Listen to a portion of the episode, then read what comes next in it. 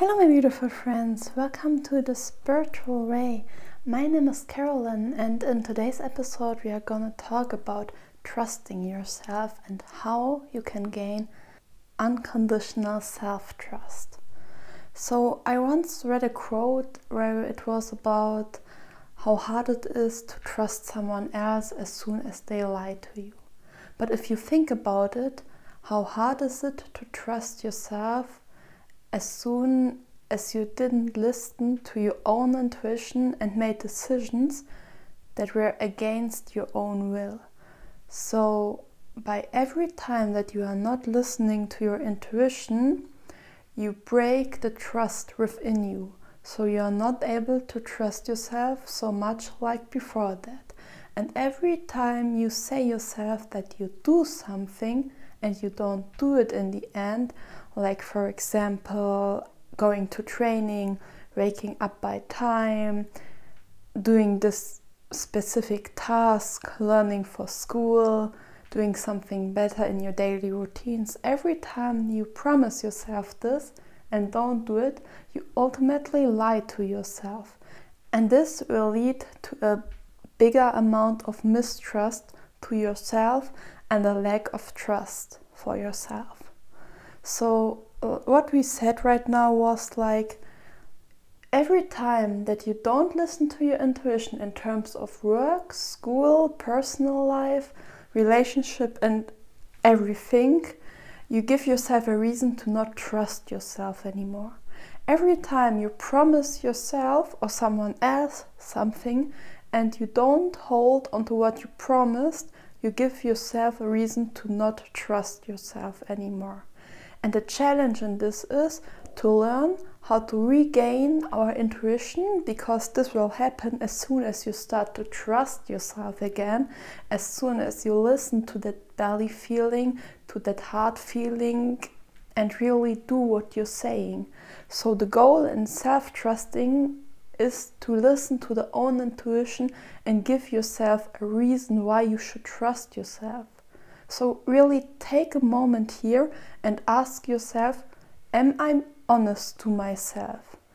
If I would be someone else and I would treat me like this, would I trust this person? If the answer is yes, perfect, then you're doing everything right. If the answer is no, you should maybe ask yourself where are you lying to you? Where are you not listening to your intuition? Where is the point where you should be more honest to yourself and to those around you? Because ultimately, the biggest lies you can only tell yourself. And if you're not able to face the truth, you're not able to trust yourself and you are not able to become a harmonic person. But what is the challenge in that? The challenge in that is ultimately that for a long, long time you now lied to you. And after lying for so many times to you, it is sometimes really hard to recognize the own intuition again because it feels wrong. It feels wrong to listen to the intuition if you dismissed it for so many times.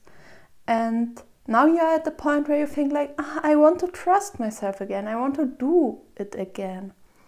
And the challenge here is to find out where the intuition is.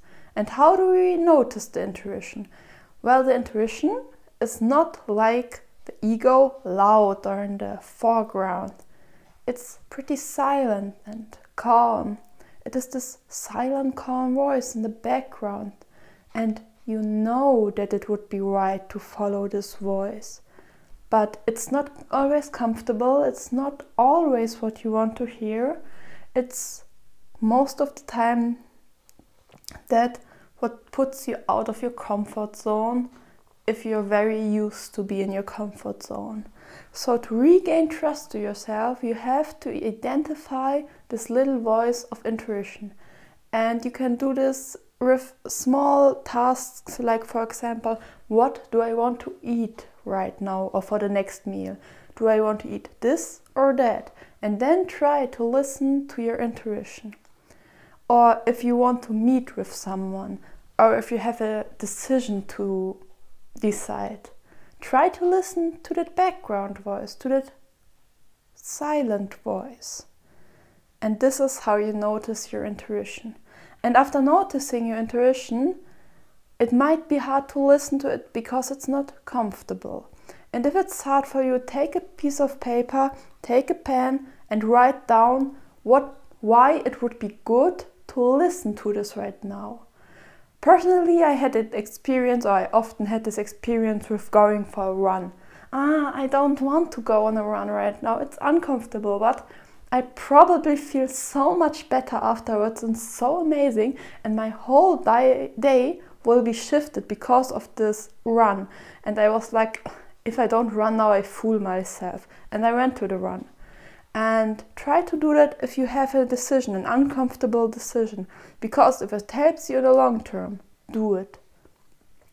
And if you want to regain the trust, you can tell yourself before you're doing it or while deciding, I promise to myself that I will do it. And as soon as you did it, say thank you and be grateful that you did it because you just did what you said. And this is how you gain self trust and, in the bigger realm, self confidence, self love, self respect. Self respect is a big term here. And yes, so the first step notice your intuition and where your lack of honesty towards yourself. Then listen to your intuition and confront yourself where you're not doing it at the moment. Be aware of stepping into your uncomfortable zone. And the last step, promise yourself that you do it and actually do it. In the end, be grateful. Be grateful to yourself that you did such a great job in developing your own life to a happier, healthier, and more successful self. I'm so grateful that you listened to this podcast episode. I promised myself to do it, so I'm proud of myself. Thank you. And I would love to connect with you on my Instagram. So please DM me, and I see you later. Namaskar.